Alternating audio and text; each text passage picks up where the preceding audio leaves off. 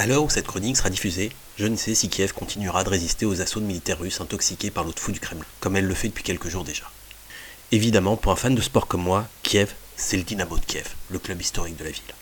Lors d'une de mes très nombreuses visites à Kiev, j'ai évidemment trouvé le temps nécessaire pour voir un match du Dynamo et visiter leur centre d'entraînement, appelé Lobanovski en l'honneur de leur ancien entraîneur des années 70-80, Valéry Lobanovski, multi-vainqueur du championnat soviétique et double vainqueur de la Coupe des Coupes.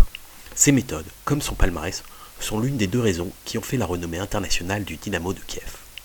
L'autre raison, c'est évidemment le match de la mort, celui qui s'est joué le 9 août 42 à Kiev, alors occupé par les Allemands, entre le FK Start, une équipe composée principalement des joueurs du Dynamo de Kiev, et l'équipe allemande de Flakelf. En 1942, cela fait un an que l'Allemagne nazie occupe l'Ukraine. Elle décide d'organiser un championnat de football afin d'y montrer la supériorité de la race aryenne. Le Dynamo de Kiev, dissous par les Allemands, ne peut y participer. Mais ses anciennes vedettes décident de reformer une équipe sous un autre nom, le FK Start, qui dispute le championnat. 7 matchs, 7 victoires, au la main. L'état-major nazi décide alors de punir les rebelles et organise le 9 août 42 le fameux match de la mort, où des hommes sous-alimentés affrontent des soldats surentraînés de la Luftwaffe, l'armée de l'air allemande, renforcés même par trois joueurs professionnels.